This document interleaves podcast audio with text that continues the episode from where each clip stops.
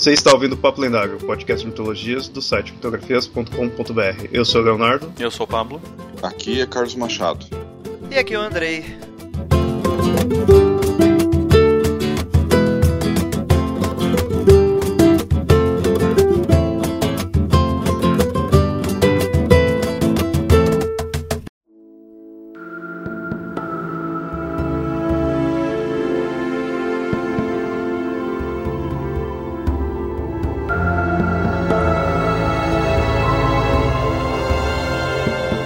Conceitos cíclicos, reencarnação e meditação. Do outro, uma ideia linear com um pós-vida e orações. Assim podemos ver o mundo, que, mesmo com incontáveis e diferentes crenças por todos os lados, está dividido em dois tipos de culturas, religiões e filosofias. Nesse episódio do Papo Lendário, iremos falar e comparar o Oriente e o Ocidente.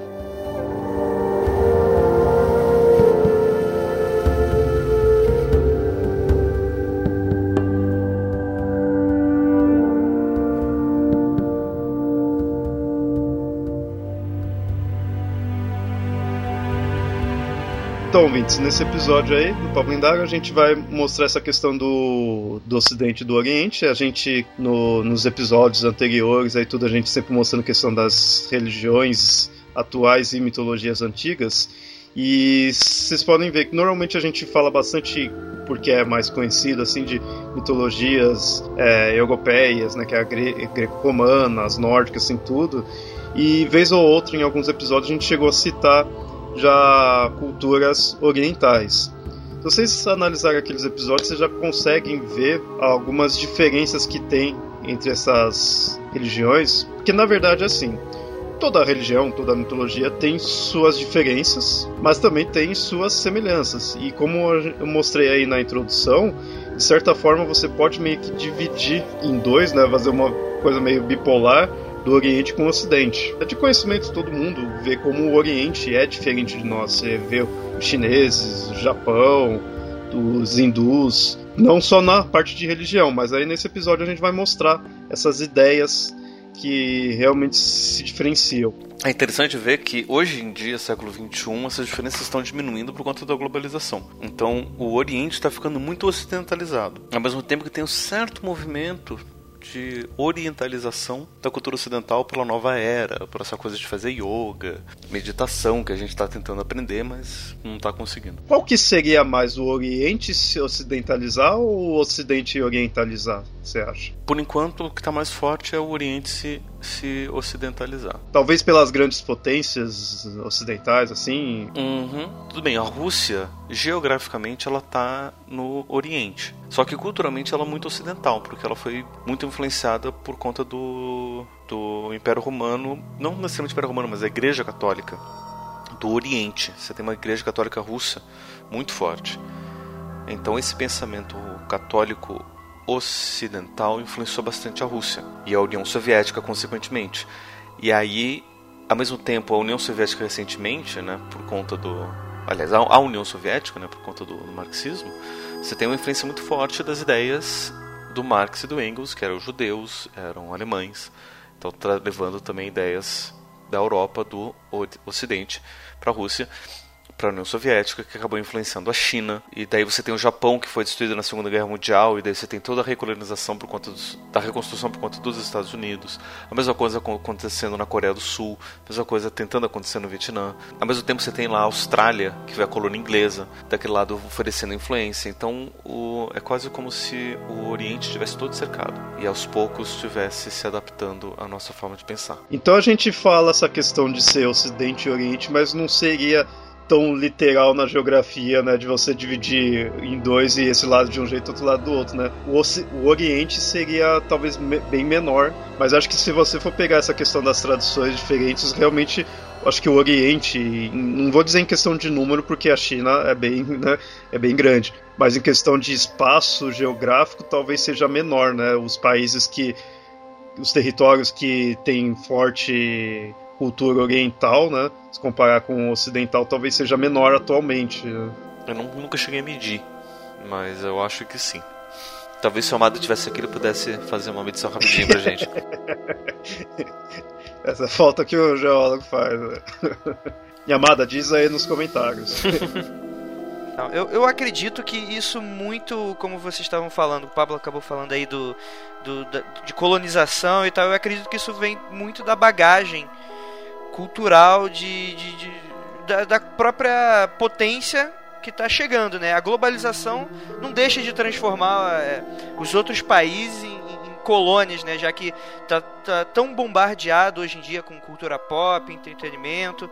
Tá, hoje em dia tá, tá muito, muito globalizado, muito potencializado aqui no Ocidente. Mas eu acredito ainda que o Oriente é muito forte, principalmente não só pelo número de pessoas, como que a maioria das religiões de lá, elas têm uma mesma base. Assim, na verdade a gente tem um pequeno detalhe que a ideia de globalização é muito mais ocidental do que oriental.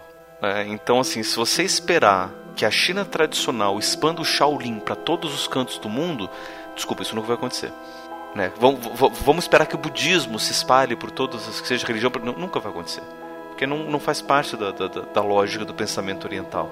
Uma coisa que eu vejo que parece que assim, os conceitos orientais que veio aqui para o Ocidente não é tanto que eles trouxeram de lá, é mais que aqui as pessoas do, do, do Ocidente foi lá e trouxe, né? uhum. né? A gente que foi buscar. O primeiro que, foi, que fez isso, teoricamente, segundo a história, foi Marco Polo. Né? Se bem que dizem, estava lendo recentemente, que Marco Polo também não fez tudo isso que disseram que ele tinha feito. Ah, sempre assim. É, então, então não sei. É, mas no século XIX, por exemplo, teve um filósofo alemão chamado Arthur Schopenhauer que trouxe também bastante ideia do taoísmo mas você não, não, não concorda, por exemplo, você falou da, de, de um, da ideia da China querer expandir a sua espiritualidade pelo mundo. Eu acredito que uma, uma, a China nunca se interessaria em fazer isso por, por questões religiosas, assim, mas se, por exemplo, houver uma terceira guerra mundial e a China se sobressaia e que a China hoje é comunista. Países... Aí, aí, isso complica tudo mais, porque a China já está ocidentalizada. Não, sim, sim, mas vamos, vamos fingir de conta que, que isso não aconteceu e a China invada todo mundo. Só pra gente pegar um pouco essa, essa referência do, do da E o Shaolin vença. É, os Shaolins vem, o monge, vem, vem o Wang e, e dá o cor em todo mundo. O que, que acontece? Então, se metade da população brasileira morrer e vier muito chinês para cá, automaticamente a religião deles vem para cá. E, e um perderia um pouco a força nossa. Ou esse raciocínio é, é incorreto?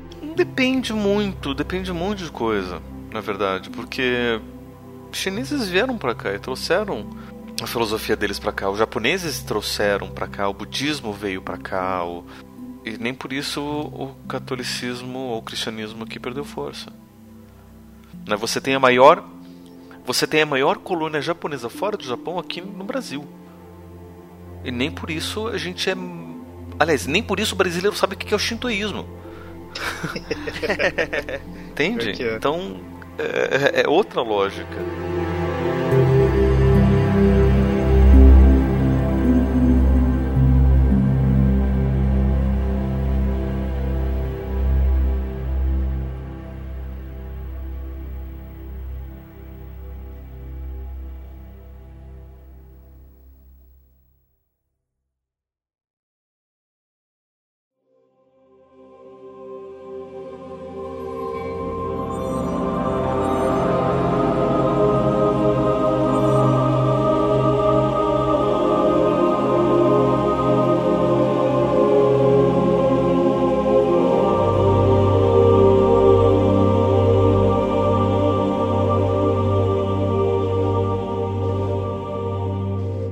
Então, a gente tá essa, tava essa questão assim de comparar a, o Ocidente e o Oriente na questão como está atualmente, qual que iria dominar qual, né? Vendo que o Ocidente teoricamente está tá dominando assim mais, já é uma, uma característica mais do Ocidente. Mas é interessante então a gente também situar quais seriam essas culturas, essas religiões e tudo mais, assim, qual é o ocidental, qual é oriental que a gente vai estar tá citando aqui, para mostrar porque muitas culturas aí já passaram. o próprio greco-romano, assim, tudo já não é mais atual. Então, antigamente já se tinha essa diferenciação. Você já poderia, você pode comparar, principalmente orientais que são bem antigos, assim, tudo, né? Comparar e fazer essa diferenciação. O que a gente considera como sendo ocidentais seria que nem os, os egípcios, as religiões tribais da, da África, a greco-romana, né? Como falei, a Europa em geral, né? Celta, nórdico. E um que é interessante que seria o judaico-cristão e muçulmano, porque só que é curioso porque que eles estão no Oriente Médio, né? Naquela região mais ou menos ali do Oriente Médio. E eles falam Oriente, mas não, mas elas culturalmente já seriam ocidentais, porque dali que foi-se para a Europa e distribuiu todo mundo que a gente tem a história da igreja, Idade Média e tudo mais, né? Tem assim, então, que nem a gente tinha citado a questão da Rússia, que fica lá no Oriente, mas o seu estilo é ocidental. Então, essas que a gente entenderia como religiões e culturas ocidentais. O que a gente entende como religiões e culturas orientais já seria o taoísmo, o shintoísmo, o confucionismo, o budismo, o hinduísmo. São, assim, talvez é, fora o budismo, eu chutaria que talvez seja o mais conhecido para cá, assim. Os outros são bem desconhecidos, o pessoal conhece mais só por nome, né? Fora uma outra pessoa, alguns grupos, né, que já tá mais assim, mas acho que aqui é mais conhecido mais assim por nome, ah, são é, conceitos orientais, né? As pessoas, eu, eu, aposto que muita pessoa não vai nem saber diferenciar o que é taoísmo, o que é shintoísmo, né? Então ficam mais reclusos para lá pro Oriente mesmo. E aí agora a gente que a gente situou, né, para vocês ouvintes quais são quais, é interessante a gente realmente já começar a mostrar essas diferenças, né? O que realmente diferencia cada um. Uma coisa que é bem conhecido do Oriente, que é vista a questão da, da ideia cíclica. E isso eu acho uma diferença bem forte para o Ocidente.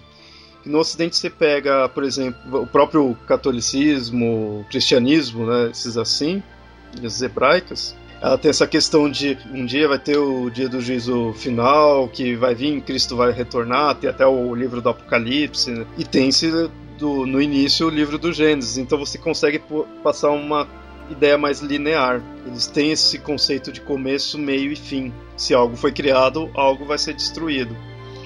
O Oriente ele já tem uma ideia mais cíclica. Mesmo que em algumas partes você encontre um certo fim, no hinduísmo, né, você tem a questão de e fim de algumas eras, tudo, esse fim, ele automaticamente significa um início novo. É porque a, a, a ideia do fim pro oriental nunca é um fim, é sempre um recomeço. É que pra gente, a gente gosta muito de dividir isso entre o, o bem do, do, construidor e o mal do destruidor, né? Mas que na verdade, para lá, pro outro lado, são coisas que se complementam, né? Que um não vive sem o outro. E o interessante também é que ah, os dois falam em reencarnação. Só que um num período e outro em outro. Como assim, Machado? O, o, o católico, por exemplo, aqui no, no, no, Ocidente, ele acredita que o homem vai ressuscitar, mas só depois, depois que Jesus ressuscitar. Por exemplo. Ah, sim, mas é ressurreição, não é reencarnação. Ah, claro. não, mas é, mas é interessante comparar isso daí, né? Você vê um outro, ele vai surgir, mas num momento em específico, num fim, é uma coisa mais mas já datada ali de um. Não é uma coisa que vai estar sempre acontecendo, né? É um evento único. O do, do Oriental não, do Oriental você, você vai reencarnar e você já reencarnou. Né? É algo bem mais assim. Você já foi até o Mosquito. É. É uma coisa que eu já falei pros ouvintes, ó. Se vocês aí fiquem calmos que vocês são humanos, vocês já melhoraram bastante. Né? Antes vocês já foram coisa pior. Ou não, né? Alguns estão piores agora como humanos. Alguns se tornaram otakus, né? E é interessante que eu acho que essa questão de pegar esse conceito cíclico e ele pode de certa forma refletir nas, nas próximas comparações que a gente tem, como essa questão mesmo que vocês falaram. Também o ocidental ele tem mais essa questão de bom algo que constrói, destruir algo ruim, tudo. No Oriente já não tem mais tanto essa visão tão clara de essa divisão tão exata de bom e mal, é mais um complemento eu acho que isso já se torna também um ciclo, um, alguma ideia mais cíclica, de dependência né, de um para o outro. É, é, o famoso yin yang, né? De masculino e feminino, preto e branco, bem e mal, toda essa dualidade que se completa. A ideia do, do oriental é muito de complementariedade. Né? Sempre você procurar um outro lado que vai complementar. Né? Então, qualquer coisa que aparece de um jeito, você sabe que tem um outro lado que vai complementar. Né? O, já o ocidental, não. O ocidental, aquele lado que está lá é o certo e qualquer outro lado que tenha, principalmente se for oposto, ele é errado, né? Ele já tem essa visão de certo e errado, né? Muito influenciado talvez por uma seita neoplatônica chamada de maniqueísmo. Platão dizia né, que existe o mundo das ideias e o mundo da matéria, né, já mostrava essa divisão. Só que para Platão não era uma divisão muito é, precisa. Para um, uns maniqueístas, você tem uma divisão muito clara ali. E as ideias são boas e a matéria é mal. Ponto, acabou. Né? Você tem o certo, você tem o errado. Você, né, você tem o preto, você tem o branco. Você não tem o cinza. Né? Para os maniqueístas, é, você tem essa questão de ideia absoluta. E isso acabou influenciando muito o Santo Agostinho, que acabou influenciando muito a Igreja Católica, que acabou influenciando muito a nossa cultura. Isso que você está falando, inclusive, tem a ver com os desenhos. É, você pega o desenho americano, o desenho ocidental, você percebe que existe o personagem bom e o personagem ruim. Você pega um desenho japonês, não tem isso. É, pode até ter a princípio, mas você percebe que é, eles são muito similares a nós, a, a, nós seres vivos de verdade, né? Existe hum. o bem e o mal vivendo dentro dele, em conflito sempre. E hora ele pode estar para um lado, hora ele pode pender mais para o outro. É, e mesmo se, se for aquele vilão mais maligno que for, sempre no final do episódio vai ter aquele, aquela história de vida dele, que por que, que o cara se tornou daquela maneira. O que torna ele mais humano. O que, o que eu gostaria de perguntar, assim, pro, pro, pro Pablo, fazer uma pergunta agora que ele falou de Platão, o mundo das ideias versus, entre aspas, o mundo material. Isso talvez não seria um pouco essa ideia que a gente tem hoje no cristianismo de da gente tentar negar um pouco o lado material nosso, um lado mais instintivo no, nosso e se render mais para um lado espiritualizado, no caso, o mundo das ideias. Teria um pouco a ver isso? Sim, tudo a ver. Né? Essa foi a base que Santo Agostinho utilizou para poder fundamentar essa lógica teológica no cristianismo primitivo. E daí é to toda a negação da matéria é a negação da não verdade. Porque a verdade é espiritual. A verdade é no mundo das ideias. A verdade é Deus. E aí fica essa. acaba gerando essa essa separação, né? De. Que nem a gente mostrou no, no ocidental tem mais aquilo lá. Isso é correto, então que não é dessa forma, tá errado. E aí eu fico pensando se isso não reflete na forma como as culturas ocidentais eram de, de impor suas ideias. Mesmo que às vezes você, eles eram obrigados a fazer o povo assimilar, que não dava talvez para forçar, mas só aquela questão de você chegar e fazer guerra santa, assim, de não, o meu Deus está certo, o seu está errado, os nossos deuses vão confrontar e aí quem vencer vai ficar na cultura assim tudo. Eu imagino mais essa, essa a semelhança com isso, né? Porque o meu tá certo, o seu é diferente, é errado. Não vamos conviver junto, não, eu vou tentar impor. No máximo, no máximo pode fazer algumas assimilações para todo mundo entrar no consenso. Mas o querendo ou não ocidental, ele tem essa questão da imposição. Muitos desses de mitos de, de religião é, vieram tudo, eu imagino, de, de observação da, da natureza, né? É, é interessante você ver que como para esse lado de cá, para essa banda daqui, é, você vendo esse lado maniqueísta, você dá, obviamente, você atribui cargas é, positivas e negativas para certas coisas. Lado do outro lado, por exemplo, você pensando de uma maneira cíclica, você consegue ver, por exemplo, ah, o, o, tá lá o monge observando a, a planta. Aí vem o, vem o trovão, faz o fogo, tudo é destruído, aquela beleza toda é destruída.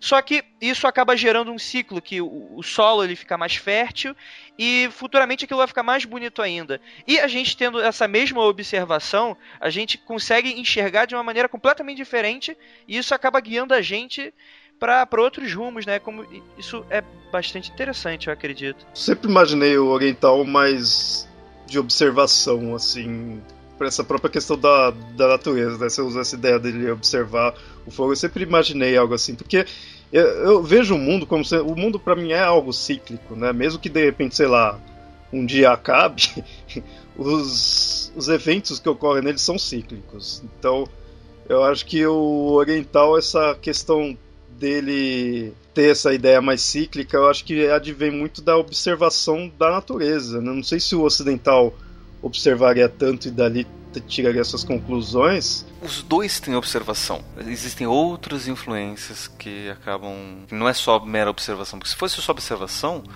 Por exemplo, você tem um pensador pré-socrático chamado Heráclito de Éfeso, que ele que vai dizer que a única coisa constante é a mudança. E muito do que ele vai dizer é muito próximo do pensamento oriental. Tanto é que ele vai falar bastante da questão da observação, que pela observação você não consegue perceber constância no mundo, porque tudo é diferente, que as coisas estão sempre mudando. Por isso que, que o, o elemento principal é o fogo, que o fogo é o elemento da mudança. Só que você tem outras influências na época que acabaram priorizando outras ideias.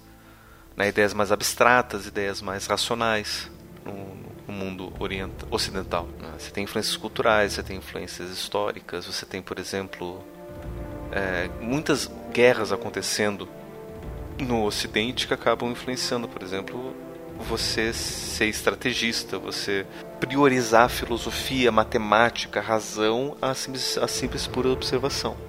Além de outras coisas, né? como por exemplo, uma das culturas, ironicamente, né, que mais influenciou a nossa, o nosso pensamento orient, ocidental foi a cultura egípcia. Uma das coisas que os egípcios conseguiram observar foi a constância, porque o Nilo ele tem as, as cheias e as secas muito regulares. E graças a essa regularidade do Nilo, eles conseguiram construir calendários, conseguiram construir cidades, conseguiram planejar colheitas e, e, e tudo em torno dessa regularidade das cheias e secas do Nilo. Então eles já observaram a, a, regularidade. Então toda a cultura deles foi construída em cima de princípios de regularidade. E isso acabou influenciando muito a racionalidade ocidental. A teoria do Big Bang não, não, não, estaria relacionada a isso também?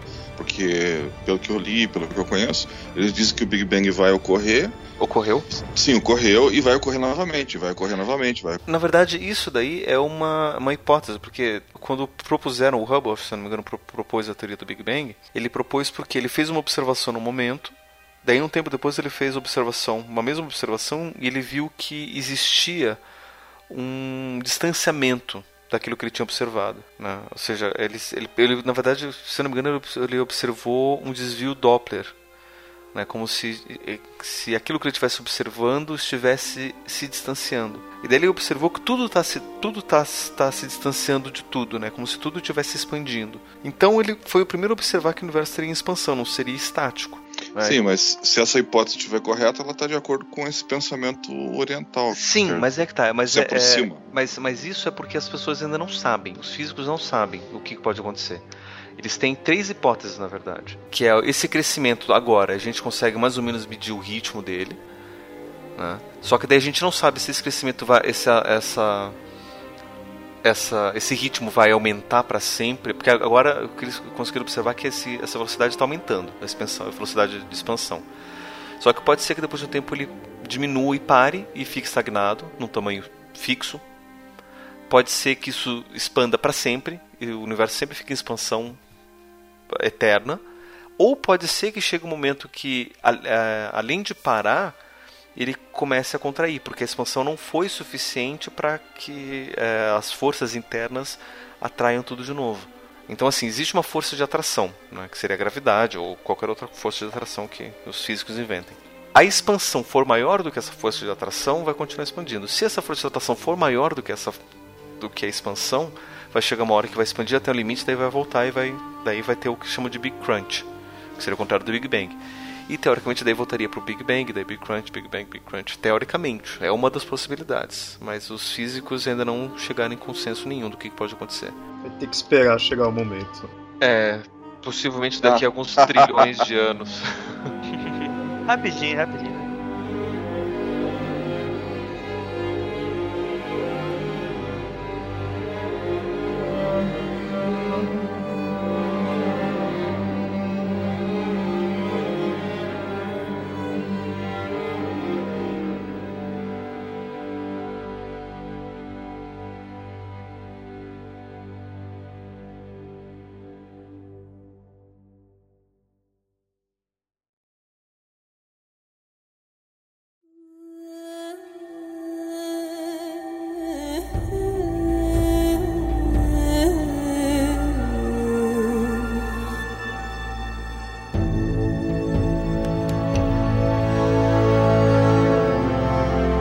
Gente sempre fala essa questão de religião, coisa comum em religiões é a questão das divindades, de como são vistas as divindades ou a divindade, né? Depende do que acredita, né, da quantidade. E isso é uma, também uma diferença forte que tem, apesar de é interessante que é uma diferença, mas as, talvez não seja tão na cara para para olhos leigos, assim, eu imagino a gente que é curioso por mitologia talvez já perceba melhor isso. Mas assim, é muito mais fácil você ver a diferença entre um, um catolicismo, um cristianismo que é um Deus só para um, um greco-romano que é politeísta, do que talvez, assim, vai o, o greco-romano mesmo, que é politeísta, para o hindu, que também é politeísta. Você fala, ah, esses dois são parecidos, diferentes do cristianismo aqui, que é um só. Essa é uma diferença mais óbvia, mas você, mesmo no politeísmo, você vai encontrar mais semelhanças com o monoteísmo cristão do que com essas outras do Oriente. Porque em relação à divindade, mostra-se bastante no Ocidente que o Deus ou os deuses estão num patamar bem diferente e, assim são algo são coisas são seres únicos enquanto que no Oriente tá algo mais impessoal apesar de ter assim por exemplo no hindu assim que teria vários deuses teria a personificação dos deuses ali tudo também teria algo que é mais assim, tá em todo local, algo mais etéreo, talvez, não sei se eu pudesse essa palavra, mas algo mais essência, né? Tem, tem mais essa ideia da essência da divindade que está na natureza. Em parte, a gente pode até falar que atualmente a gente tem essa ideia de que Deus é tudo, Deus está em todo local e tudo mais. Mas se você for analisar a história assim na própria Bíblia, né, as pessoas olhavam para cima para falar com Deus, né, ia no monte em específico, né, então você colocava uma personificação mais uma, uma personificação maior. Né? Então, isso, é, pondo uma personificação maior para um, Deus, ou para os deuses, você acaba meio que já separando a humanidade disso. Você fala, a humanidade está aqui Deus está lá. É mais essa ideia. Agora, do Oriente tem essa questão mais de tá tudo num local, né? A força que está nos deuses está na natureza, está na árvore, está no mar, está no céu, está em mim tá em tudo, né? É muito parecido com o conceito que o George Lucas ele pegou da, da, filosofia oriental para descrever o que é a força. Né? Quando o Obi-Wan Kenobi descreve no filme, no primeiro filme de Star Wars, o que é a força, ele fala que está presente em tudo, que penetra, que preenche. É essa ideia de divindade para o oriental. Né, uma coisa impessoal. Que é, é bastante semelhante também a. que hoje em dia eu não sei se isso tem, tem origens orientais ou ocidentais. É claro que Gaia é, é, é, um mito grego, mas uh, aquele conceito da Gaia como planeta Terra, eu não sei se isso é mais atual ou ele é, é mais antigo, que também tem muito dessa ideia, né? Que Gaia é, é, é, um ser vivo, né? A Terra é um ser vivo. Isso daí é uma ideia recente, que agora não me lembro o nome do cara que propôs, que, é, chama Hipótese de Gaia, que ele vai propor que o planeta seria um ser vivo. Né? Ele, a gente pode tratar o planeta, a biosfera, não só a biosfera, mas o, tudo, o planeta inteiro, como a gente trataria um ser vivo, né? Porque ele vai tentar se reproduzir, ele se cura, ele né, tudo que, um, que você faz por um ser vivo e o ser vivo reage, a Terra também faria. Né? Então você teria comunicação é, entre as diferentes partes da Terra por conta dessa, dessa vida própria do planeta. Né? James Lovelock. Lovelock. Lovelock, é esse mesmo. A grande questão é que a gente não tem uma definição do que é vida ainda. Porque assim, uma das características da vida é que a vida se reproduz. Ela se replica, né? O organismo se replica e a Terra não se reproduz. Pelo menos a gente não sabe. Reza a lenda que a Lua saiu da Terra, né? Que tem uma, tem uma hipótese que veio um, um meteoro muito grande que bateu na Terra e parte da Terra saiu e formou a Lua. Será que foi uma reprodução? Não sei. Aí tem uma outra hipótese que dizer, por exemplo, que a vida depende de um. Uh, que eles chamam de um princípio vital, como se fosse uma alma. Né? Os antigos já, já, já diziam que a Terra teria uma alma, que né, os medievais chamavam de anima mundi, uma alma do mundo. Nesse sentido, você pode dizer que a Terra tem, tem vida, porque ela tem alma. Isso deve ter inspirado Solaris, o filme, o livro do filme. Sim, provavelmente. Mas cientificamente a hipótese da alma ela não pode ser considerada. É bem, até pouco tempo o vírus não era considerado uma forma de vida. Não sei se hoje já é. Não, ainda ainda não se sabe. O vírus é um desses que fica no, no limiar, porque ele tem as características gerais, mas o pessoal não quer aceitar, porque o vírus basicamente é código genético com uma capa de proteína em volta. Só isso. Ele não tem metabolismo. O metabolismo ele usa de outros organismos. Né? Então o pessoal fica, putz, ele tem todas as características: reproduz, é, cresce, se multiplica, respira, interage com o meio. Só que todo esse metabolismo ele faz interagindo com outro organismo, não a partir dele. Então não se, ainda não se chegou no consenso. Alguns dizem que sim, outros dizem que não. Esse problema de querer catalogar tudo, que aí se tá uma coisa mais diferente, fala, então não pode ser porque né, não abrange todas as características. Esse é o grande problema, né? Sim, sim, mas, mas se você for pensar assim, assim, eu sei que a gente tá fugindo um pouco do tema, mas eu acho um assunto bem interessante, que é uma das falas do Dr. Manhattan no, no Watchman é, é, fala exatamente sobre isso, né? O que, que é, o que, que é vida, né? Porque a, nós, nós somos apenas um punhado de, de átomos agrupados e, que a gente se considera como vida, né? Mas que pode não ser tão diferente assim de, de, de da pedra, da rocha que a gente pisa, do, do, do, do mar que a gente nada e por aí vai, né?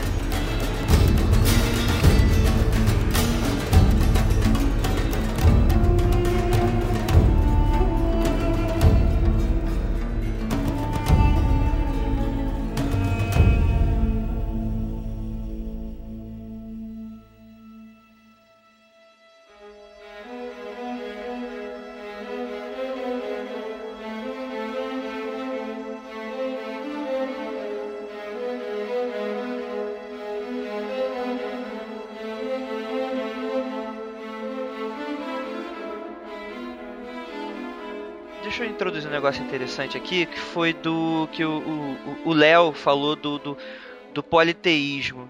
É, é, que a gente tem muito esse conceito, porque a gente, principalmente, a gente faz parte de um país que é, todo mundo sabe que não é laico, né? Que tem uma, uma, uma criação cristã. acho que todo mundo aqui teve bem próximo disso.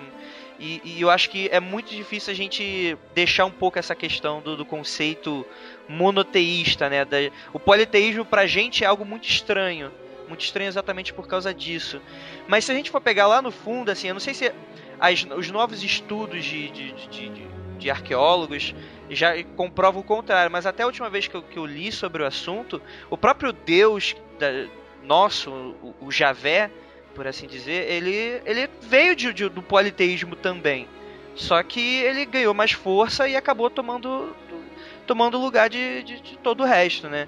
E acabou se tornando uma religião própria onde só ele é o, é maioral de tudo. É, a gente tem até um, um episódio que contou na a biografia de Deus aí que a gente cita essa questão aí. É, não só um, tem vários a gente chega a citar sobre isso. Ah, especificamente nesse da biografia de Deus. Mas isso, mas isso não, não muda o fato, né? Se você tem muitos deuses, você só tem um Deus, isso não muda o fato da forma como a gente vê a divindade né, que é bem diferente do oriental. Você tem o politeísmo oriental, é bem diferente do politeísmo ocidental. Do, do oriental, vendo dessa forma que pode ser que nem do Star Wars ser a força, né, ali tudo que está em tudo, você pode acho que chegar até um momento onde não tenha uma divindade em si ali, né? Você tem toda a criação, tem tudo o, as coisas, né, ao seu redor, o mundo ali tudo, teria a religião ali tudo, mas não teria tal, você poderia, né, talvez chegar nesse momento em que você não tem uma forma ali de um deus. É porque tá ali em tudo, né? Não, não tem o deus ou os deuses, né? Acho que daria pra você chegar nesse nível. Né, a ideia do, do, do oriental é você, na verdade, quando você tem uma personificação, é uma possível personificação.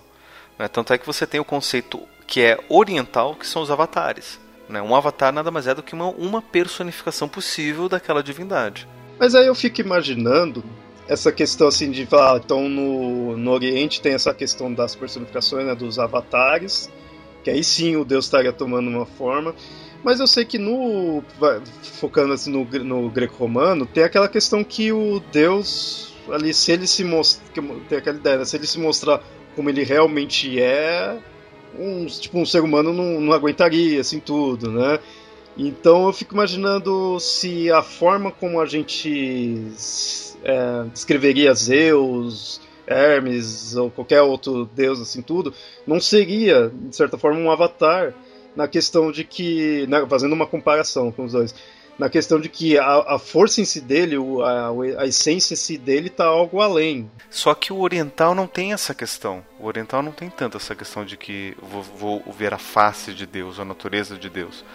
Porque para ele a natureza divina está presente em tudo. Tudo é divino. Você não tem uma figura de Deus. Com essa questão de como cada lado vê os seus deuses, né, o seu Deus, isso reflete na como eles se veem a si próprio como humanidade. Nessa própria questão de que eu imagino que no Ocidente o humano acaba estando meio que longe de, de Deus onde Deus é o criador e a humanidade é a criatura, é uma obra vinda de, de Deus que foi, foi criado. Talvez no, talvez no Oriente se torne ali tudo é Deus, né? Tudo é essa essência, tudo são os Você deuses. faz parte dela, né? A partir do momento que você cria algo, ele já passa aquela ideia daquilo tá separado de você. Ele é, você é responsável por ele, mas ele não é você. Ele tá separado, né? No Oriente já é meio contrário, você tá junto com aquilo, né? E eu acho que com isso acaba hum, mostrando também essa separação, né, que tem de Deus e nós no Ocidente, diferente do Oriente.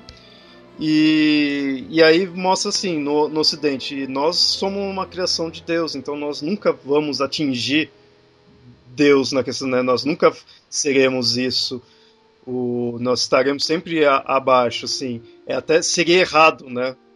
Só que é interessante perceber uma, um, um detalhe né, bacana, né? Por mais que a gente nunca consiga ser Deus, e inclusive ser Deus, tentar ser como Deus, é o pecado original do homem, né? ter o conhecimento do bem e do mal e tudo mais, nós também somos como deuses. Como Deus, né? Se Deus, né, se a gente pega a ideia do cristianismo, ou do, do mito de criação judaico-cristã, Deus nos fez segundo sua imagem e semelhança. Então, a gente tem essa semelhança e a gente é a imagem de Deus. Né? E também o fato, lá no Gênesis 2, da gente é, dar nome à criação é porque a gente também está criando. Está sendo um pouco criador. Vamos especular um pouquinho. E quando, e quando eles melhorarem a inteligência artificial? Quando o, a robótica chegar no mesmo nível de consciência do homem? Eu tenho um amigo, meu ex-orientador de mestrado, ele estuda é, inteligência artificial. Eu perguntei uma vez para ele se um dia nós chegaríamos lá. Ele falou: a tendência é cada vez chegar mais próximo. E quando chegar lá, como é que vai ficar? Essa questão de alma, espírito, inteligência, você vai levantar muita polêmica. Pois é, é porque na verdade é tudo isso tentar de novo na definição do que é isso, né? A tendência, enquanto quanto mais próximo a gente chega dessa definição, né, mais distante a gente está de qualquer tipo de, de definição metafísica de, de alma, como se a alma fosse uma entidade diferente. A grande questão é que a alma humana, ou a nossa alma, sempre foi o nosso critério de definição e identificação do que seria ser humano. O ser humano tem alma. Isso é uma ideia que vem de, de Aristóteles, né? Porque Aristóteles começa a diferenciar a alma humana da alma do animal, a alma da planta. Né? Para Aristóteles, tudo que tem vida tem alma. Só que o ser humano é diferente, porque além de estar vivo, tem razão, tem a racionalidade. É, então a questão da inteligência da razão é a característica que, que nos, nos torna humanos. E por isso tem muita gente que resiste a duas ideias. Uma delas é que algum dia as máquinas vão conseguir pensar como nós, e a segunda é que os animais têm a razão, tenham razão, tenham inteligência. Entre cientistas mesmo, entre filósofos, por mais que aceite a evolução, vão dizer não, o ser humano é racional, os animais não são racionais. Né? Não tem cultura, não tem linguagem, essas questões próprias humanas. É, é. é, é basicamente eu, eu, vejo como a mesma discussão do, do, que é vida do que não é vida, né? Aquilo, uhum. Uma discussão do, do, cachorro tentando pegar o próprio rabo. Mas eu, eu acredito que essa polêmica do, da inteligência artificial, por enquanto, como ainda não é possível tecnologicamente falando, eu acredito que a, a polêmica está mais no, no, na manipulação genética é, hoje em dia é, a polêmica é essa, né? Do, do você mexer no, no, no, divino, né? Na clona, clonagem humana. Só pra puxar essa parte aí da, do que nós somos e do que Deus seria para cada lado, o Pablo tinha falado essa questão de, apesar de Deus estar tá bem longe, a gente ser pecado, a gente desejar ser igual a Deus, mas acaba ser, a gente sendo feito a, a imagem e semelhança dele, eu vejo bem essa questão de que ele não é nosso criador, ele é nosso pai. Então, por isso que é a imagem semelhança, né? Que é a questão de ser pai. Tanto é que no Ocidente que você tem essa questão de chamar Deus de pai. Eu imagino que no, no Oriente não teria tanto isso de chamar dos deuses serem pais, assim, né? Do, da humanidade tudo. Esse eu acho talvez seja um conceito bem ocidental. Porque Deus é pai, Zeus é pai, né? Ele tem essa imagem de pai. E olha que Zeus nem é tão focado na questão de ser criador da humanidade, né? Mas ali do ser o chefão. Júpiter é literalmente pai. Não sei se eu já citei aqui no Papo Lendário, mas uma curiosidade: Júpiter, a palavra, você vem da, da, da das duas palavras Deus Pai. Né? Você vai modificando até virar Júpiter. E todos eles são barbudos. E isso é interessante até pela própria organização cultural.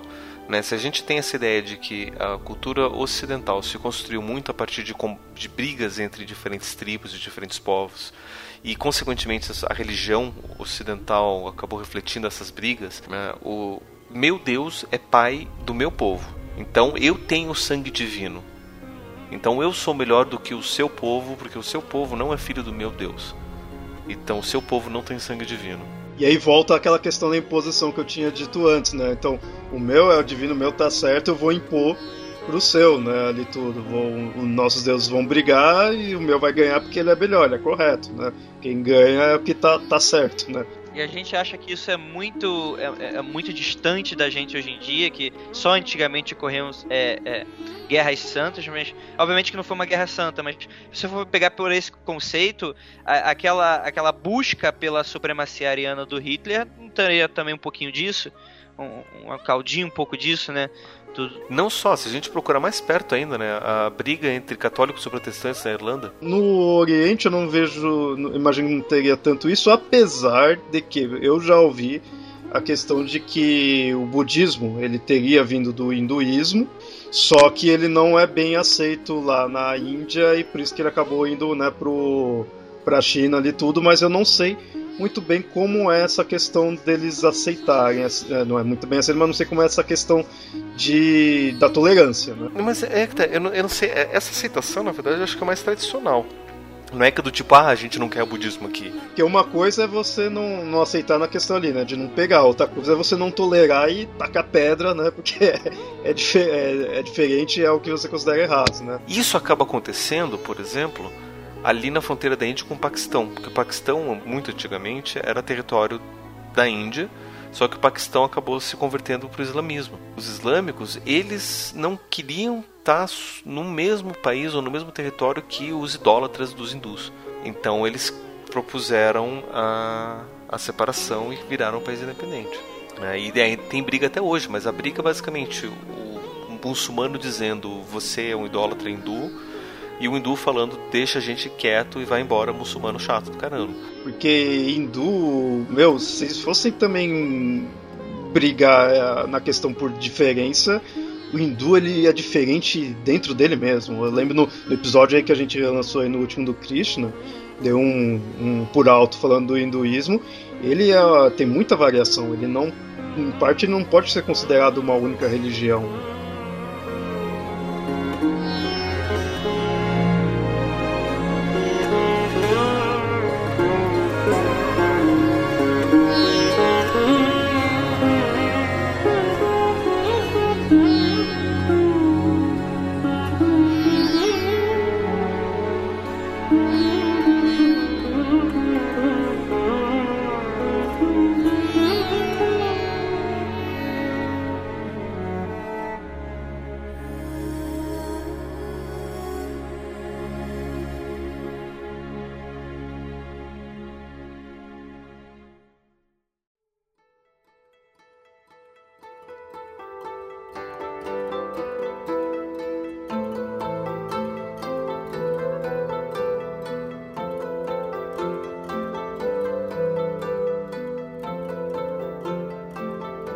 Na verdade, até uma coisa que eu queria colocar, uma proposta para a gente discutir lá desde o começo, a ideia de religião é uma ideia ocidental.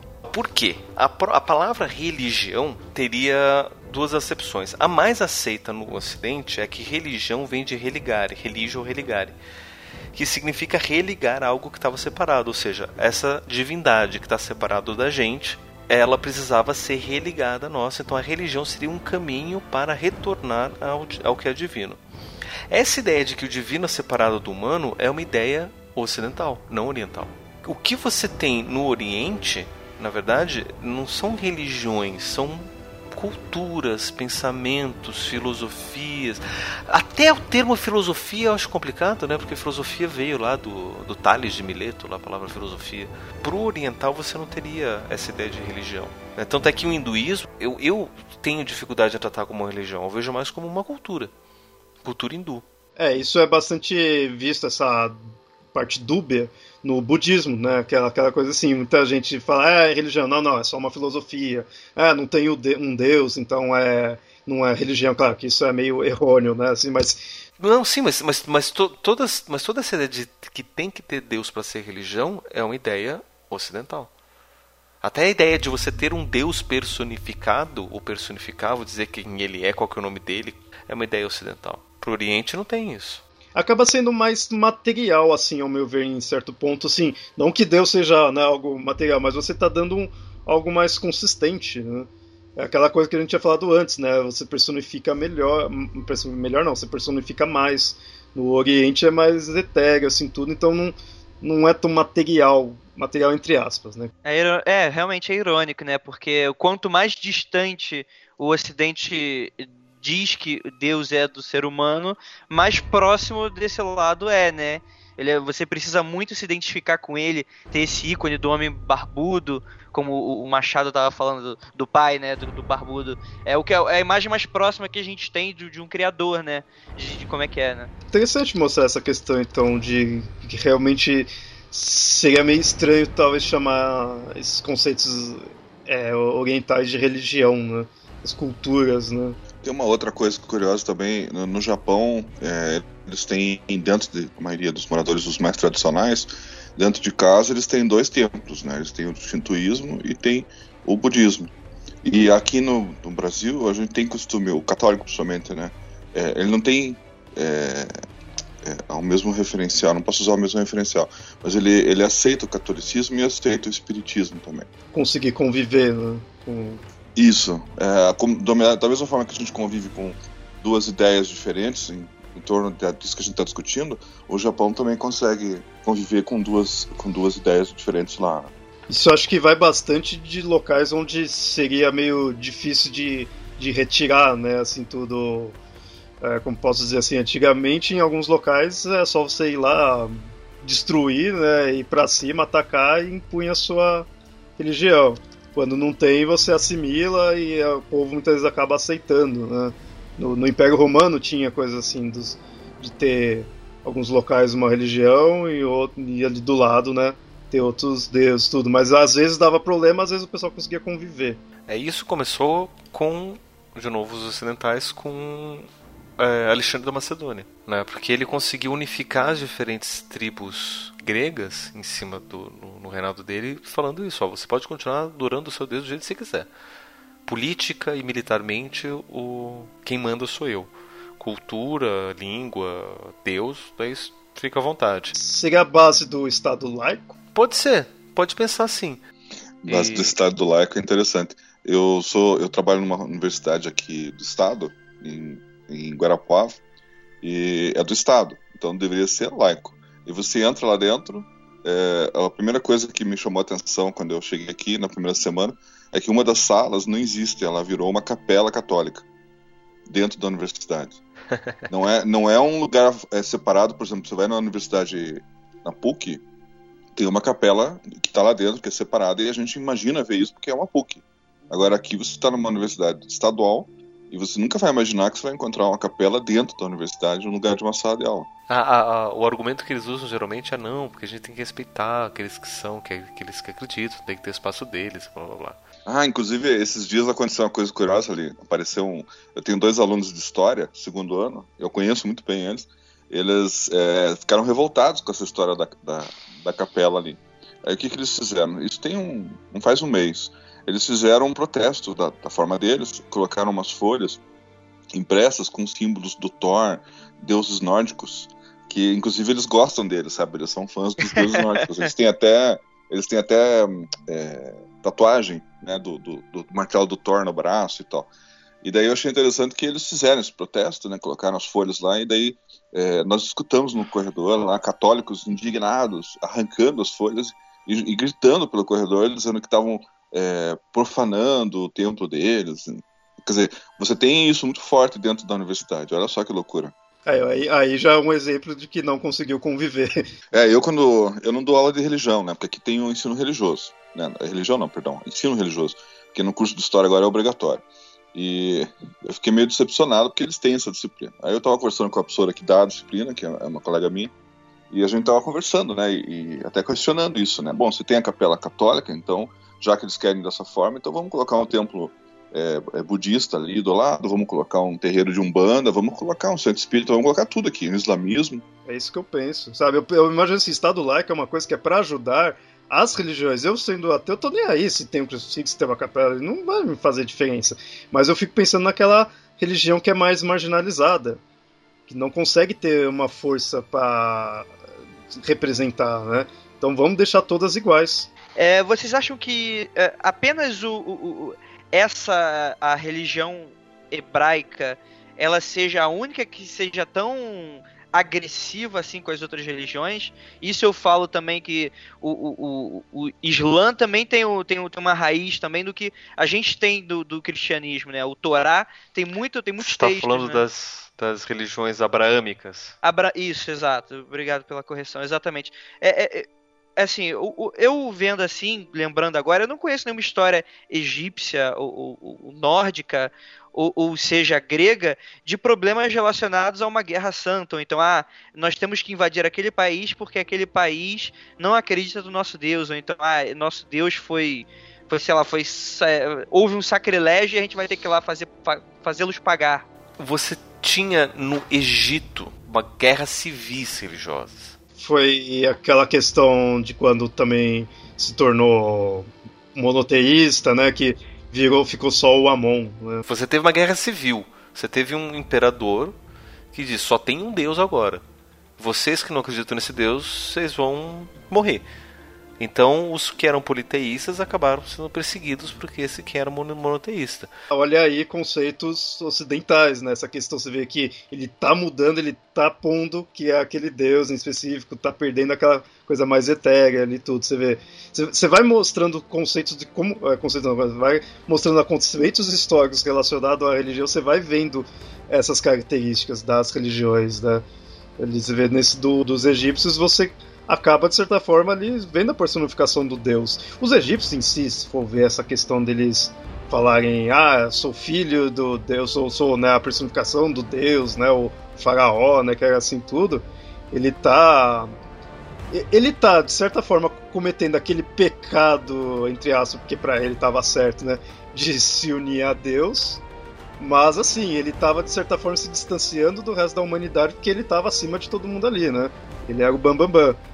E aí fica esse conceito ocidental. Né? Agora que, que o Pablo falou, realmente eu me lembrei. Essa, é, esse é do, do, do, Amon é um exemplo, né? Que eu lembro que eu li da, da história de, de Tutankhamon, é, que, que morreu bem cedo. É, é, a problemática toda que deu, na teoria, os estudos levavam a crer que foi exatamente problema religioso mesmo, né? Você tem no, entre os egípcios essa, essa, essa noção muito forte do, do que seria um Deus verdadeiro, uma divindade verdadeira, porque eles foram talvez o maior, o primeiro grande império do mundo ocidental. Então ali você tem é, uma justificativa religiosa para isso, do tipo, meu Deus conseguiu, é, ou os meus deuses conseguiram é, nos levar para o caminho correto. Né? Então todos os outros são falsos. E parece que a gente pode inferir em cima disso que a, o próprio judaísmo depois, né, o, o, os hebreus, né, por eles terem convivido com, com os egípcios durante um tempo, né, como escravos, né, segundo reza a tradição bíblica, eles também levaram consigo essa, consigo essa, essa ideia de supremacia religiosa. Né? Porque no Oriente Médio você tinha o, a ideia de ou politeísmo ou um monoteísmo ou um politeísmo monolátrico, né? ou seja, você tem vários vários deuses, mas cada povo só adora um deus e eles conviviam de boa entre si. Mas essa ideia do, do, do Egito crescer e ele ter sua supremacia acabou levando para outros povos. Né? Se um povo conquistava, era porque o deus daquele povo era o correto, era o verdadeiro, era o melhor.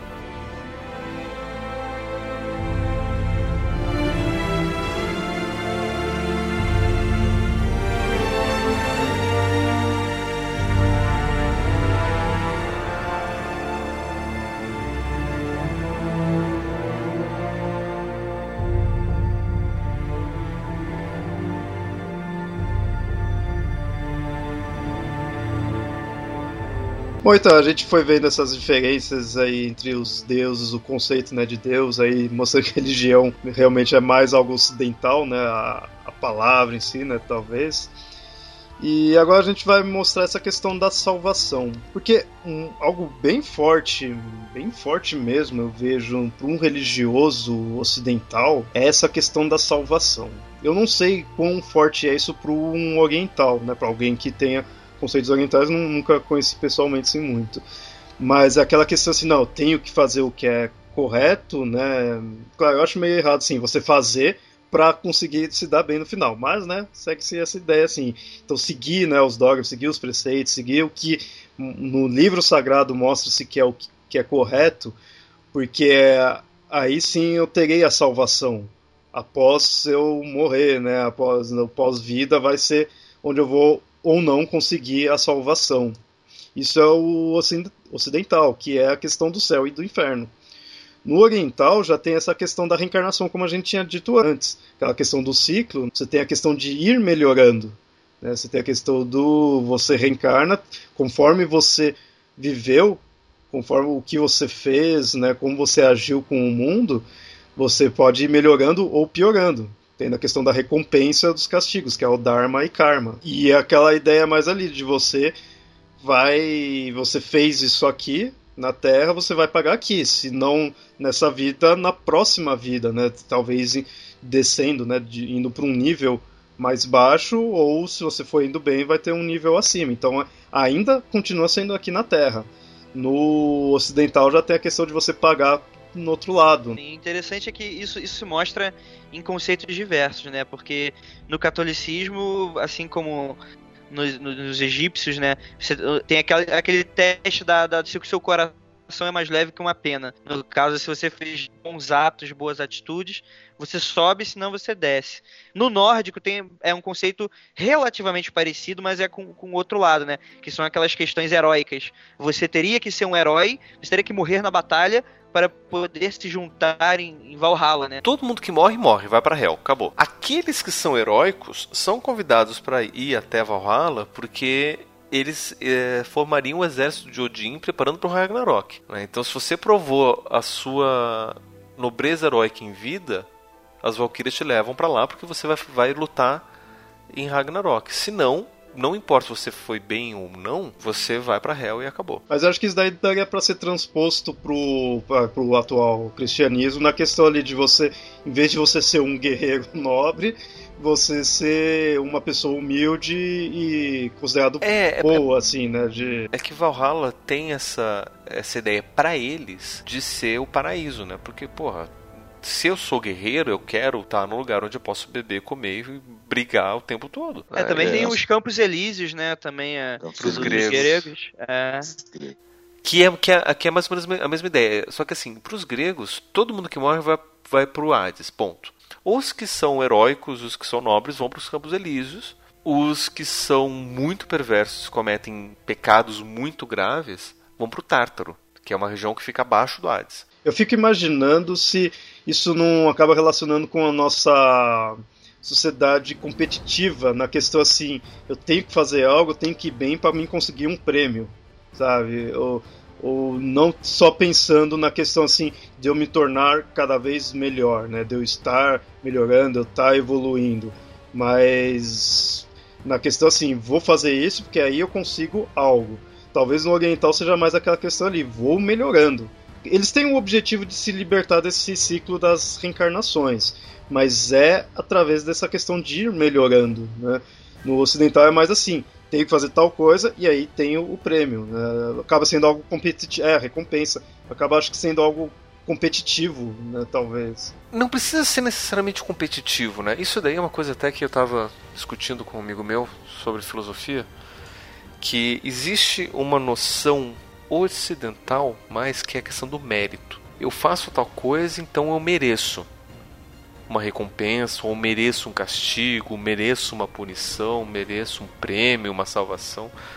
Né? Porque existe supostamente uma lei maior, divina, universal, kármica, whatever, que decide qual que é o mérito. Para o oriental está relacionado com equilíbrio.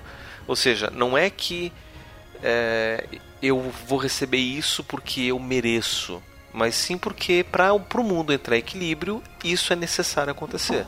É uma necessidade de equilíbrio do mundo, independente se você gostar ou não, independente de ser certo, ser, ser certo ou errado, isso tem que acontecer. Talvez isso esteja relacionado também aos valores, que o Oriente valoriza é, certos. É, honra, por exemplo, que nós aqui meio que abandonamos, né? A gente não, não respeita mais a honra como o oriental respeita.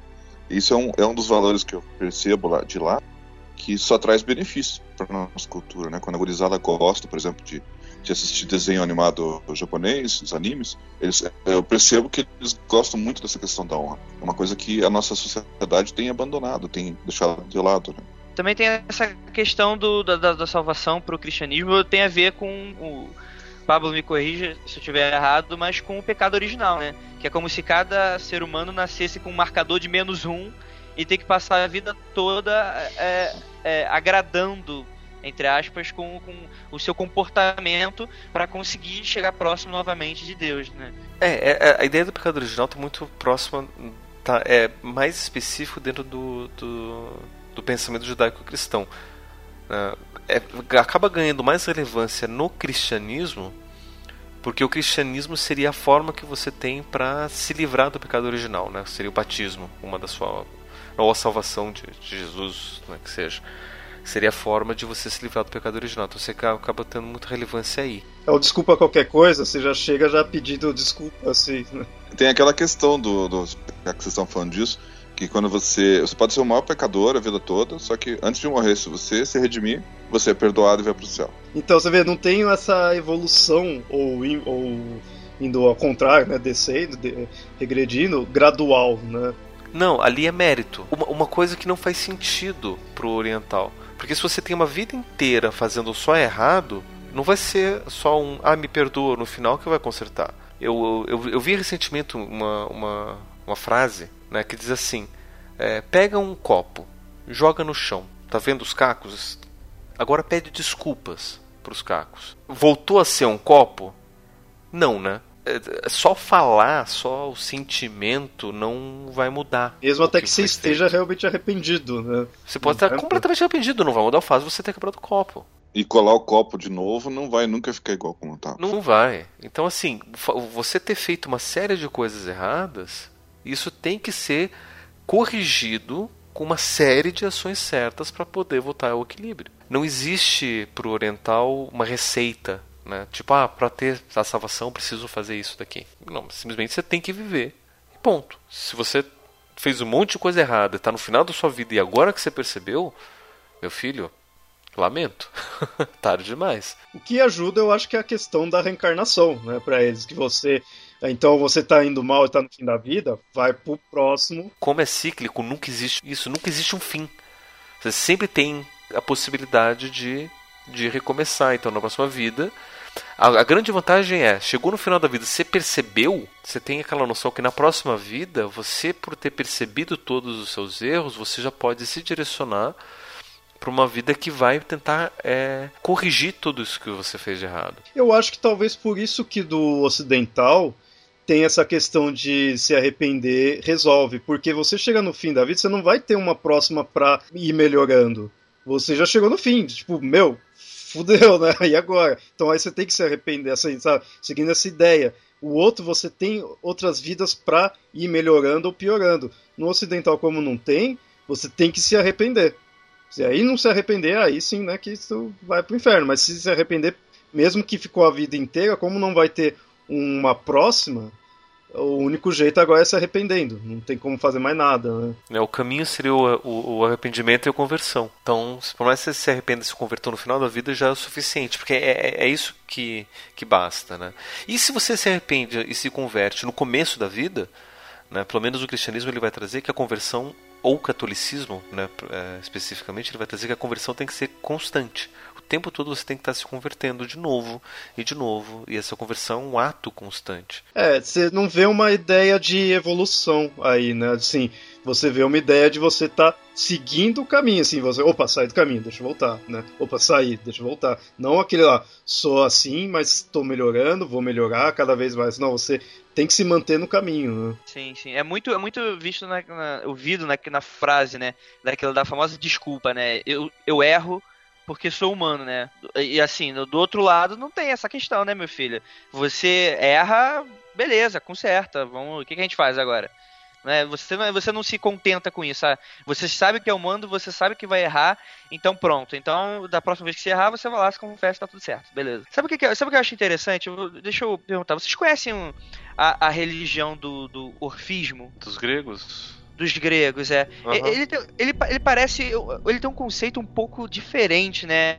Ele parece muito como vindo de, de algo lá do outro lado do, do, do oriental, né? Que, que ele falava que você tinha é, uma alma divina e imortal e que você era condenado a viver por um, um, período lá, eles falavam um ano, sei lá, você tinha que passar 3 mil anos reencarnando para é um, um, ciclo, um círculo penoso assim de sucessivas reencarnações para você se também né, se aproximar mais do, do, divino. E isso é muito moderno assim e eu me surpreendi que antigamente você tinha coisas como essas. É, entre os gregos você tinha de tudo né? E só que o que chegou pra gente é aquilo que acabou histórica ou heroicamente sobrevivendo né então é a questão do, do, dos, dos, atenienses e da filosofia. Então muito do, da, da, religião antiga mesmo se, a, a, acabou se perdendo. Os gregos eles tinham muita coisa, muita variedade, né? Só que alguns menores, né? Eu tenho uma hipótese que eu vou deixar para o final que talvez explique isso um pouco.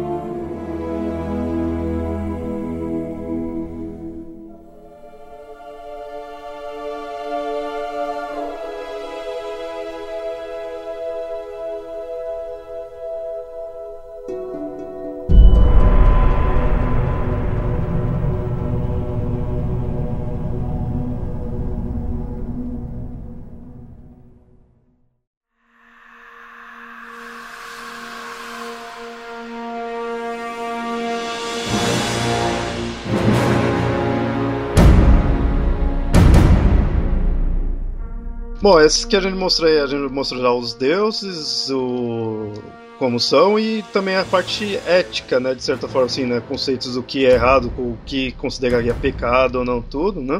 Mas isso acaba se tornando bem uma ideia mais é, como pode dizer assim, objetiva, né? Na questão o Deus está ali, né, algo mais é, longe, né, ou talvez nos orientais nem tão longe, e a questão do pecado.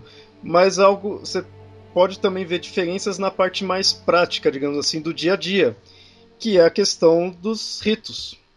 Que isso, independente se você acreditar que tem aquele Deus ou não, que o que você está fazendo é certo, errado ou não, o rito é uma coisa que tem. Você vê alguém ali fazendo os ritos que tem da sua determinada religião.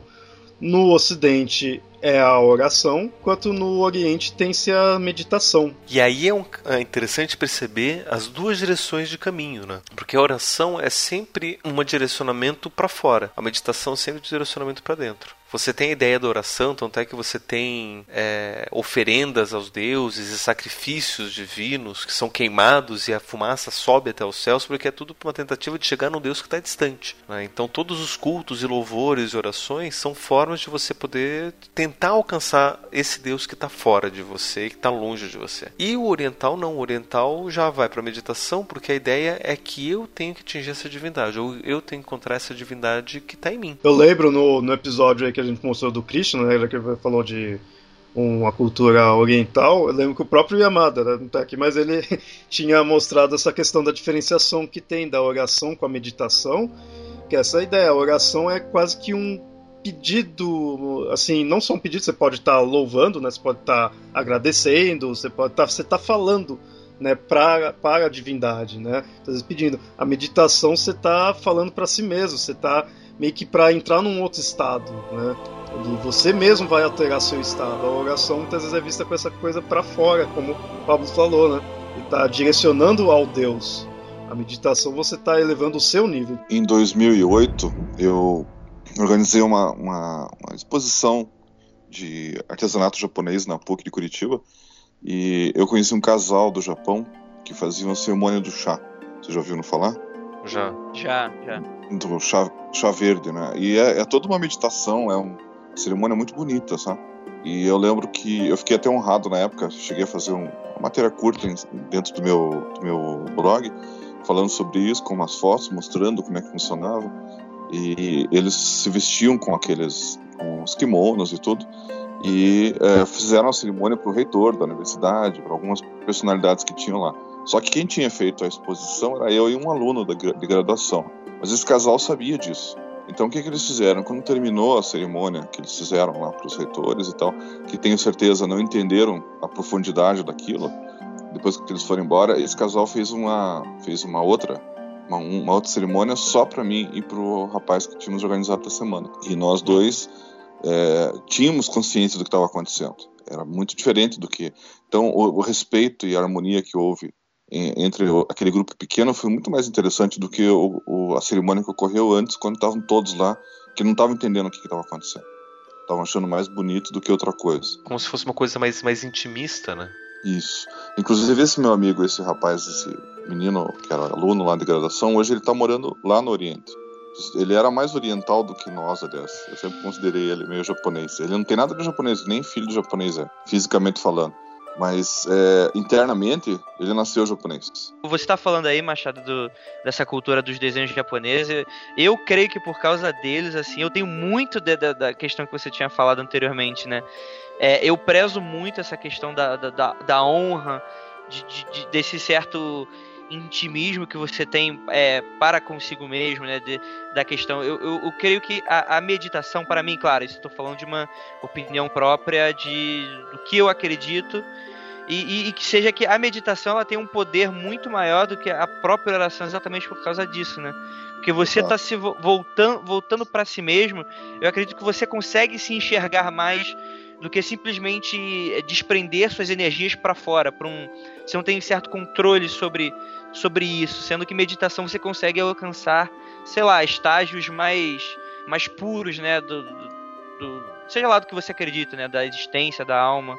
É, eu, eu como não tenho crença assim, né, em divindade, tudo a meditação, esse conceito da meditação ser algo interior, acaba se tornando mais bonito para mim, né, mais agradável porque assim, se é oração, você está fazendo oração para algo, alguém, alguma divindade, mas se essa divindade não me convencer de que né, ela mereça ou ela exista, não tem por que eu fazer. Agora a meditação está voltada para mim.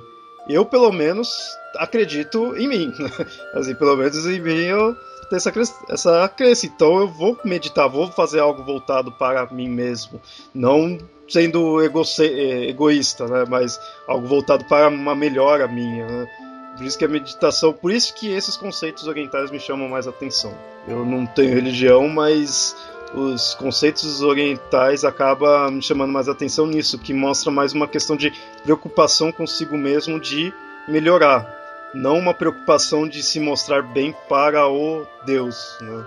É uma outra questão que, eh, fugindo um pouco do assunto, mas não muito, é, com relação à influência dos desenhos animados japoneses no, no nosso país, aqui, não só no, no, Brasil, mas acho que em todo, todo o Ocidente, mas principalmente aqui com relação à pesquisa que eu fiz, é, eu notei que, ah, conversando com os, os, fãs, os otakus, né, que gostam disso aqui, que eles começaram a procurar mais a língua japonesa. Não só a língua, mas também essa filosofia que está por trás, que vem junto com o ensinamento da língua.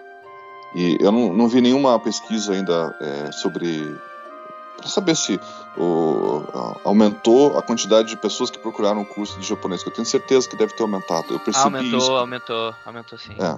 Vocês chegaram a ver alguma pesquisa sobre isso? Porque eu sempre procurei e não achei, até que gostaria de ter esses dados. É, porque antes era, era inglês e espanhol. Agora eu tenho quase certeza que deve estar inglês, japonês e espanhol, alguma coisa assim, ou pro, muito próximo disso. É um negócio muito engraçado, né? Como é, que, como é que é? A gente não teve uma criação nada a ver com, com com a japonesa. É, é, é tudo muito alienígena para um pro brasileiro. Só que por causa disso, por causa de toda essa cultura do, do, dos desenhos japoneses, houve uma aproximação, principalmente jovem, desses conceitos que, cara, é muito legal, é muito legal mesmo, assim, que eu, eu considero. Principalmente isso, de, de, sair, de sair do seu próprio conforto para aprender uma língua japonesa exatamente por causa disso.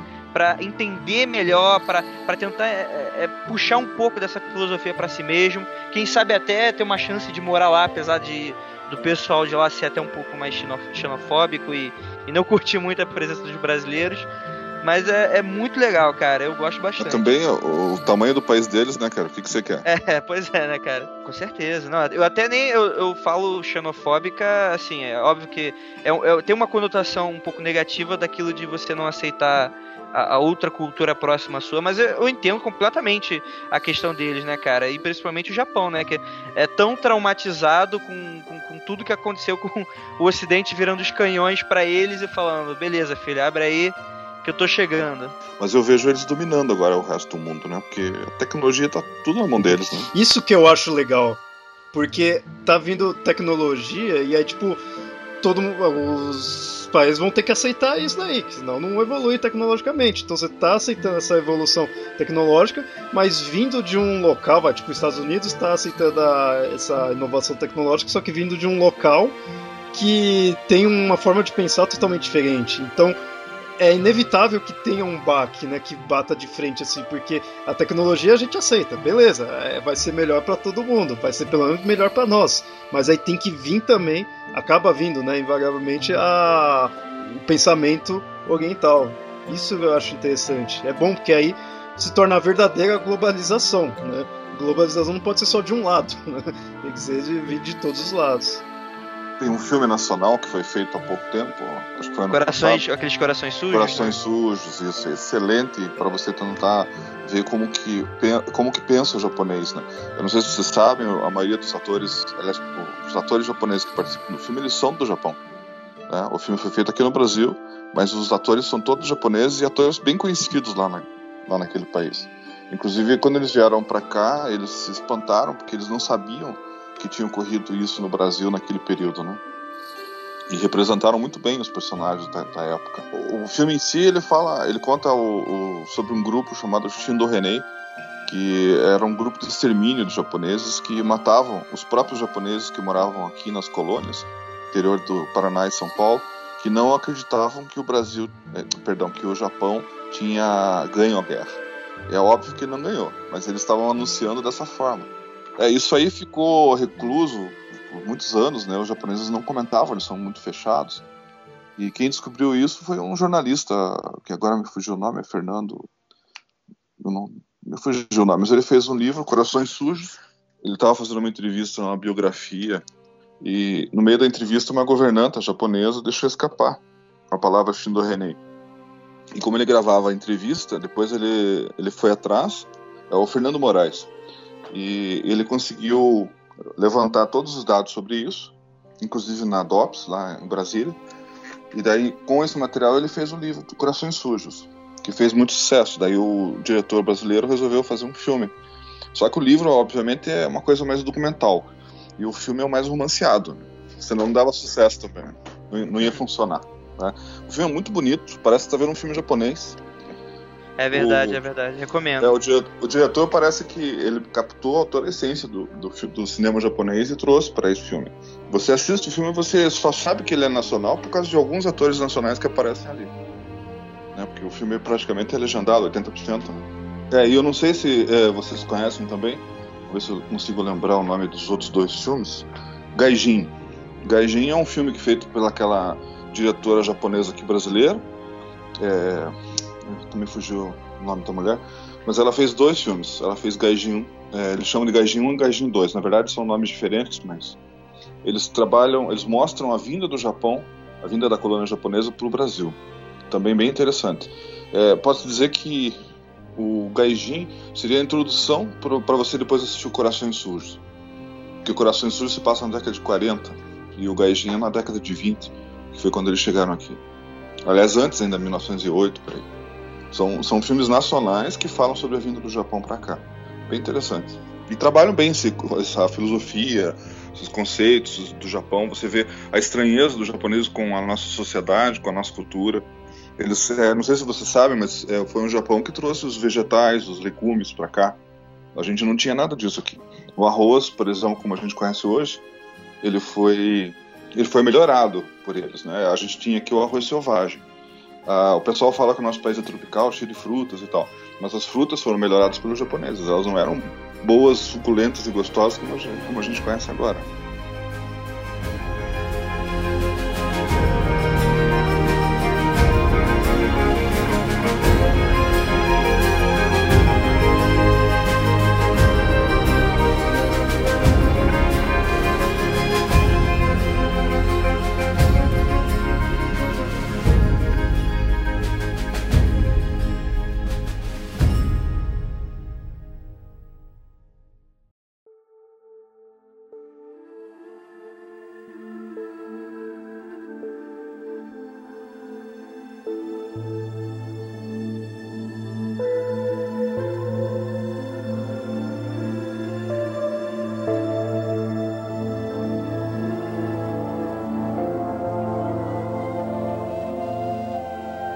Machado ou André, vocês têm alguma consideração final?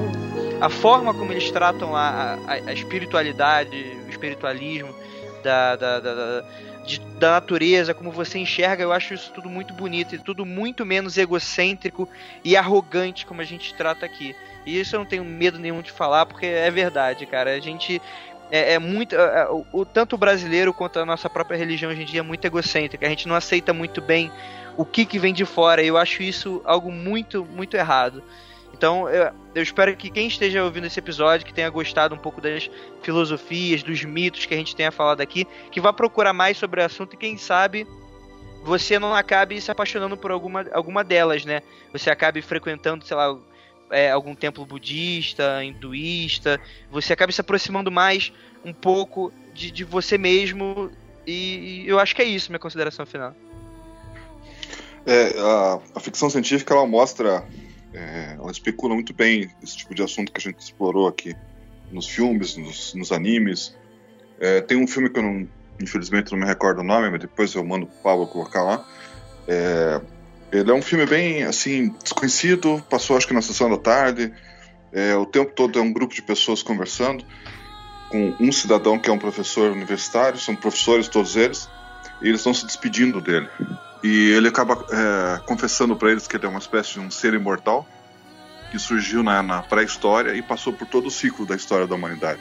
E nesse meio tempo, eles descobrem que na verdade ele foi amigo de Buda e com os aprendizados que ele aprendeu com Buda, ele acabou se tornando Jesus. E continuou Nossa. vivendo e teve muitos filhos. E os filhos dele formaram boa parte da humanidade. É um filme bem interessante. O tempo todo é só, dia, só dialogado, sabe? O filme. Mas ele tem tudo a ver com o que a gente tava falando aqui. Bem interessante. Depois eu mando o nome e o Pablo coloca lá. Tá, então deixa eu falar minha conclusão, até porque quem sabe vocês podem até opinar em cima dela. Assim, eu tenho uma hipótese pensando sobre tudo isso, né? Uma coisa até que eu tenho estava pensando há muito tempo atrás, né? Tipo, as nossas culturas orientais e ocidentais são bem diferentes.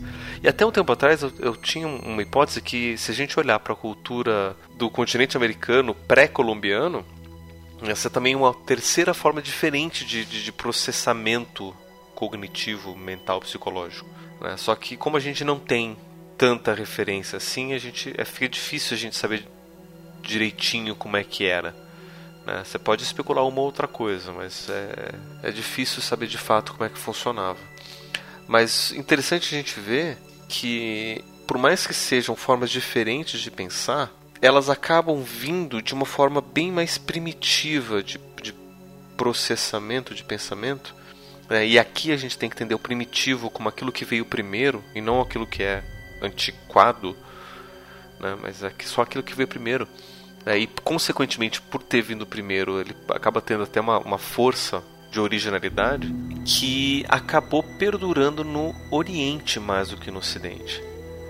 O Ocidente ele acabou se adaptando muito mais em cima da forma que a gente tem hoje de, de pensamento, de religião, de, de filosofia, enquanto no Oriente ele ficou mais primitivo. Né? Então, assim, a gente tem principalmente no Oriente a influência dos egípcios, que acabou moldando muito a nossa ideia de civilização né? de, de você ter cidade, de você ter calendário, de você ter escrita, né? de você ter comércio. né, de você ter um rei, governadores e tudo mais, acabou influenciando né, depois todas as outras culturas né, principais. E, consequentemente, essa forma de pensar a religião organizada, estruturada, a religião verdadeira, monoteísmo, politeísmo e tudo mais, também acabou influenciando todas as, as outras religiões orientais, ocidentais, minto, não, ocidentais. Enquanto no Oriente, no Oriente você manteve essa ideia mais de, de primitividade, de, de equilíbrio com a natureza, de basear mais na observação, né, sem muita especulação racional. Né? Tanto é que você tem no taoísmo, por exemplo, um princípio que eu acho bem bacana que é a ação pela não ação. Né? Você vai agir não fazendo nada é, isso acabou influenciando bastante muito do desenvolvimento oriental. Tanto é que a Índia ganhou independência por conta disso, né? Quando o Gandhi falou, a gente vai fazer uma resistência passiva à invasão britânica. A gente não vai lutar contra, a gente simplesmente não vai. A gente vai ficar aqui passivamente resistindo né? e não fazendo nada. E eles conseguiram independência assim. Né? Então, assim, são formas diferentes de pensar, são formas mais primitivas, mais simples de, de pensamento que conseguiram sobreviver naqueles países. Aqui a gente acabou perdendo isso. E é interessante ver como é, muitos desses elementos acabaram voltando aos poucos. Né? É, o Machado até comentou lá do, do, do, dessa ficção científica que Jesus teria aprendido com Buda muita coisa. The Man from Earth é, o homem que veio da Terra, o homem da Terra. O homem da Terra. From. Só que isso é, é uma especulação que a gente tem, né? Que talvez entre os 12 e os 30 anos Jesus realmente tenha ido para o Oriente, tenha aprendido um monte de coisa e voltado com esses ensinamentos orientais. Tanto é que muitas das ideias do cristianismo são emprestadas do, do Oriente. A própria ideia de você ter um mosteiro, onde você tem um monge que faz oração interna própria na sua célula, não conversa com ninguém, faz voto de silêncio, de pobreza e tudo mais isso é, é, é resquício dos mosteiros orientais. No Ocidente não existia isso você tem alguns resgates de algumas ideias, né? A própria ideia de sacrifício. Né? Eu, eu, acho a ideia do sacrifício uma ideia muito bonita. Que o sacrifício é o sacrificar, é você tornar sagrado alguma coisa. Né? O sacrifício oriental é quando eu me torno sagrado, quando eu abro mão de alguma coisa que me prende ao mundo terreno e não sagrado. Isso é o significado da palavra? Sacrificare. Foda, nunca falei. Olha. É tornar sagrado. Pro oriental, por exemplo, quando eu faço sacrifício da carne, essa questão de, da, da demolação, do jejum e tudo mais, é porque eu tô me livrando do meu corpo, né, da, da, das, das, do que me prende ao mundo terreno, para me tornar um ser iluminado, para romper o que os hindus chamam do véu de Maia, né, que é, seria esse mundo das ilusões, que é o ser mundo terreno, que na verdade tudo seria sagrado. Então eu estaria me tornando sagrado. O Oriente pegou essa ideia do sacrificar, do sacrifício, só que numa ideia de tentativa de expiação. Né? Os sacrifícios ocidentais são sacrifícios para poder apaziguar a ira dos deuses ou para poder dar presente, para conseguir favores para os deuses. Então é uma ideia de que eu estou tornando este objeto sacrifica, é, sacrificado sagrado, né? Então eu estou sacrificando esse bode expiatório, né? esse bode para poder ele vai se tornar sagrado porque ele vai ser uma oferenda dos deuses. Mas isso não volta para mim. Ou seja, não sou eu que estou me sacrificando. E é interessante que a própria ideia do cristianismo tenta, tenta trazer um pouco dessa ideia do, do, do sacrifício de Jesus como um sacrifício pessoal, e, e, o cristianismo tenta trazer essa ideia do sacrifício pessoal como se eu me tornasse sagrado. Né? Então você tem aí algumas, algumas é, resquícios desse, desse pensamento oriental voltando no cristianismo também. Né? Então a, a, minha grande hipótese é essa, né? que na verdade a nossa forma de pensar primitivo básico é o pensamento oriental. Né? Então, é, é, é só para a gente começar a, a, a perceber, né? E, e, às vezes a gente pode até achar não, porque o nosso pensamento é mais evoluído, não, porque o nosso pensamento é melhor.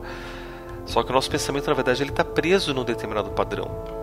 Né? Aí é uma crítica que eu faço ao pensamento ocidental. Né? A gente está preso num, num padrão específico, né? que tem que ser desse jeito. Em vez de tentar pegar um padrão mais orgânico, mais sistêmico, Mas tanto é que essas ideias né, de, de, de sustentabilidade, de pensamento sistêmico, que agora a gente está tentando entender e trabalhar na filosofia, na epistemologia e tal, são ideias que os orientais já trabalhavam desde sempre.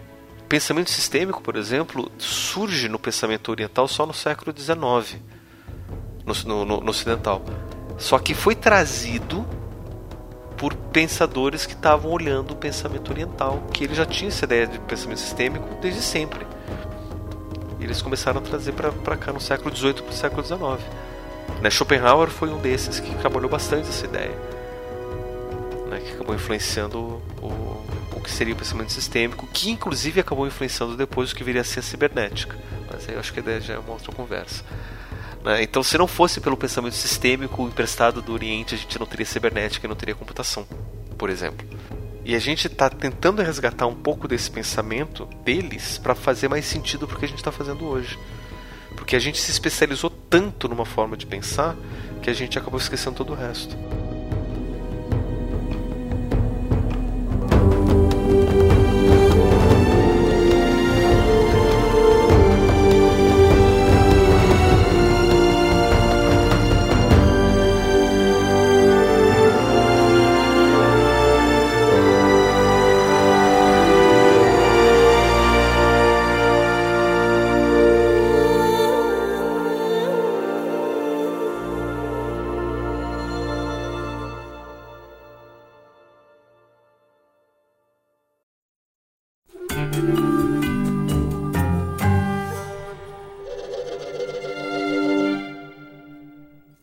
Bom, ouvintes, esse então foi o episódio do Papo Lendário, que a gente fez uma comparação aí com né, o pensamento oriental e o pensamento ocidental.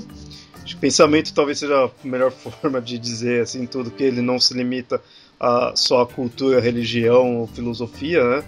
E aí a gente mostrando aí as diferenças e semelhanças e o porquê dessas diferenças, né? É, Para isso a gente teve aí participa duas participações especiais aí uma do Machado. Então, agradeço aí por você ter participado aí hoje. Muito obrigado. Diz aí se jabá, como que você pode, como podem as pessoas podem achar você aí. Eu que agradeço o convite. É, quem quiser falar comigo é cipexbr@yahoo.com.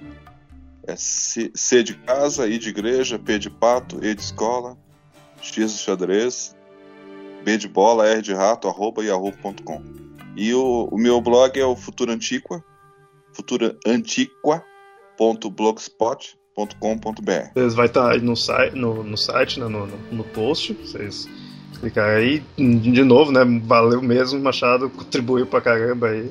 E Andrei aí também, agradeço aí por você ter vindo aí, ajudado a gente a contribuir, ter ajudado a gente aí a, com, no episódio.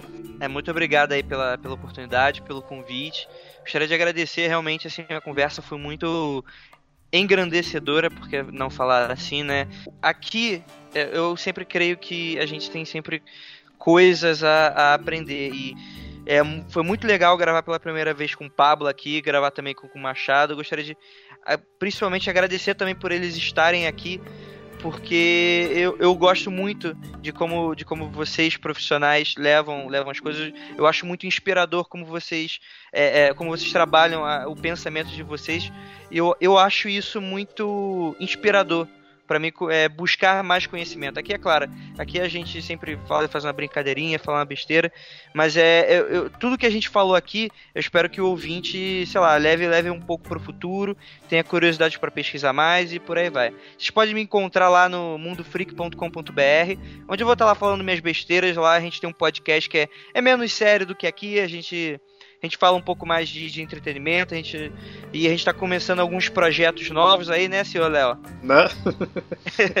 fiquem, fiquem atentos, mundofreak.com.br, e eu acho que é isso, né? Muito obrigado aí, pessoal, e é isso. Bom, então, ouvintes, espero que vocês tenham gostado aí do episódio. Se todos os links aí dos, dos blogs, dos sites aí, tudo vai estar aí no, no post. Se vocês tiverem algo mais a acrescentar, conceitos aí que vocês acham interessante do Ocidente, do, do Ocidente mesmo também, né? E do Oriente, né? Do Oriente é sempre mais interessante porque é mais diferente, né? Mas aí vocês têm alguma coisa a acrescentar, mandem e-mails aí para mitografias.gmail.com ou comentem lá no site. E até mais. Tchau, tchau.